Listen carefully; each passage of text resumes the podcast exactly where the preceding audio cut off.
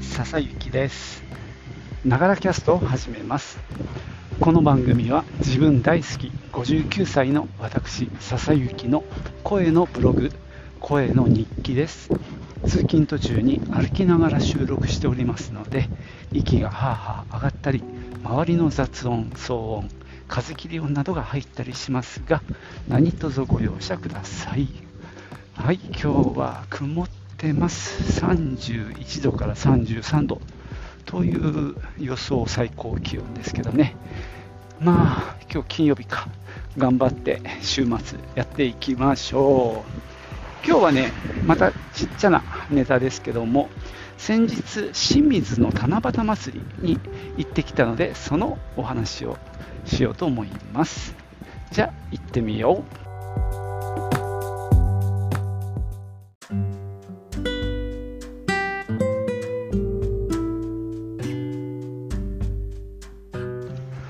はい、清水の七夕祭り。まあね、あのー、まあ、地元の人には愛されてるお祭りだったんですが、まあ、コロナでね、何回かお休みになって、去年から復活したそうですけどね、まあ、その間も、その清水のかあの会場っていうのかな、清水銀座と駅前銀座の2本あるのかな、あの商店街が。まあ、そこにねあの七夕飾り大きいのを上から下げたりとかあと結構凝ったなんだろうあの飾りを出したりとかね、まあ、お店さんお店屋さんが中心になってやってるわけなんですけどもえー、っとね清水銀座の方かなアーケードがない方がもうかなりあのお店がなくなっちゃったそうですね。まあ、コロナっていうのもあったし、まあ、その前からね、やはりちょっとお客さんも減ってたんじゃないかなと思うんですけども、でそのの、まあ、まとめ役になるその商店街の、なんだろう、組合みたいなものもあのなくなっちゃったらしいんですよ。で去年はそういう状態だったのかもしれないんですが、今年はですね、まあ、有志の方が中心になって、そちら側もまあ復活させたというか、っていう感じらしいです。まあなんだろう、えー、俺も 清水の地元じゃないもんでさ、詳しくないんだけど、JR の踏切を渡ったところで、まあ、右に行く道と左に行く道とこう V に分かれてて、その2本が、まあ、メイン会場で、まあ、左に行くのが今言った清水銀座でね、でまあ、今回復活した。で、かみさんがですね、そこにちいかわの、あの、飾りが出てるっていうのを見つけまして、えー、急ぎ足で行きました。おはようございます。もうね、えー、っと、木、金、土、日、4日間確かやったと思うんですけど、まあ、夜はね、8時までなんですよね。で、その話を、行こうなんて話を聞いたのが、日曜日の7時前ぐらいで、なんか、えー、間に合うのかな？なんて言いながら、まあ、ご飯食べて、で、急いで行きました。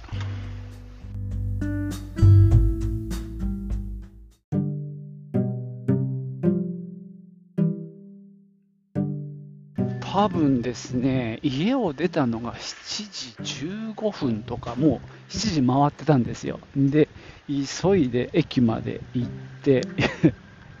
ま電車の中はね、どうしようもないんだけど、で、えー、新清水で降りて、そこからまた割とね、早足でテクテクテクテク行って、俺が早足だともうかみさんほぼ小走りになっちゃうんだけど、まあ、それでね、なんとか、で、その、ちいかわの場所はね、また遠いんだよね、割とね、あの、駅から。なの一生懸命歩いてって、でもね、そんなもう最終日の終わる時間8時の前ですよね。40分とかさ、45分とか、もうそのぐらいの時間だったんだけど、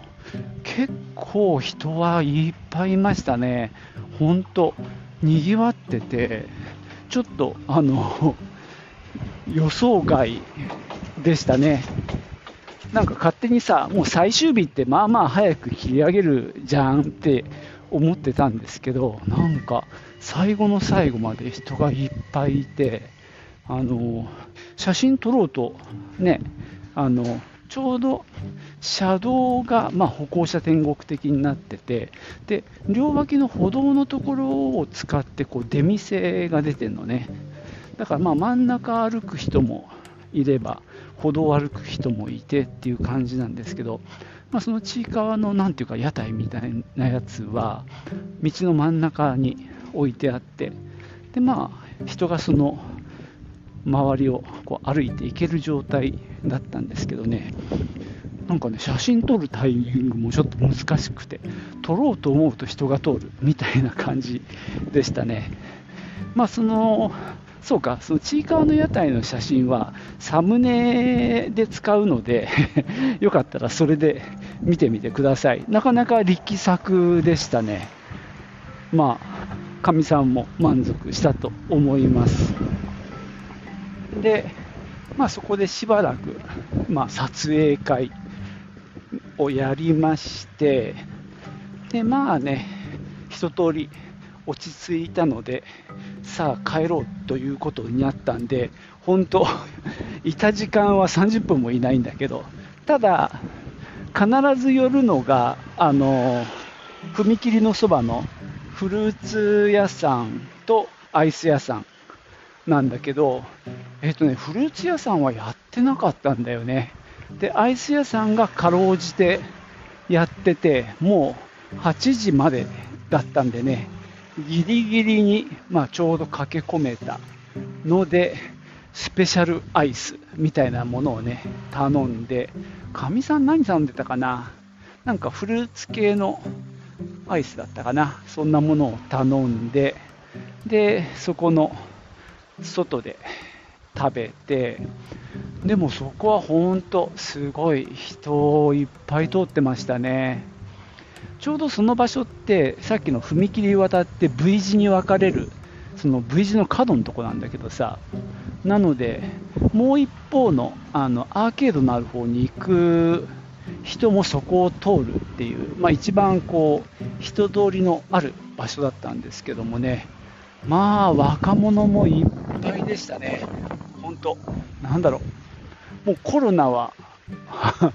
もう僕たちの心の中ではコロナは終わった、終わったんだみたいな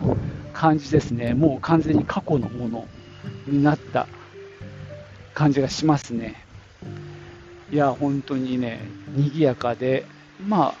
非常に僕も楽しい思いをしましたね。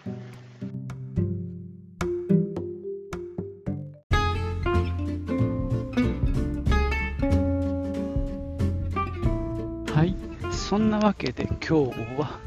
えー、清水の七夕祭りの話をね、たった30分ぐらいしか行ってなかったんですが、お話ししてみました。えー、清水銀座、久々に行ってみたんですが、やっぱりね、もうお店は随分減っていて、まあ、シャッター通りっていうんですか、になってましたけど、まあ、頑張ってる店もまだあってね、それは嬉しかったですね。まあ、あのー、このちいかわをやってたのも杉山さんだかな。あの学生服をね売ってるところなんでこういうところはねあの潰れないかなって思うんですけども、まあ、他のお店はもうやっぱ大変だったんだろうなと思いますただ、えー、っとね、新しい店も入ってましたねえー、ただほとんど全部飲食系のお店です。まあ見た感じこうやっぱ若い感覚のお店ができてたんで、まあもしかするとそういう若者が、えー、チャレンジしやすいようなまあ家賃設定みたいな感じになってるんじゃないかなと思いました。まあ、飲食はやっぱそこに行かなきゃ食べられないっていうまあ、リアルな体験を提供してるんで、まあ、これは何だろう、えー、生き残る生き残る可能性がそれなりにあるなと思いますが、まあ、物販ですね、物を売る店っていうのはやっぱり厳しいなっていう気がします。まあ僕自身もそういう物販の店で働いてるわけだけど、まあライバルが多いよね、物販は。で、わざわざ足を運んでもらうっていうのも大変だし、で、まあ、アマゾンで買えちゃう時代になったところで、まあ、何売るんだって話になるんで、まあ、よほどこう商品戦略を考えないと、まあ、物を売る店としてやっていくっていうのはね、まあそのまあ、商品のセレクトなり売り方なりがやっぱ他にない価値をね提供できないとやっぱ苦しいなっていう気はするので、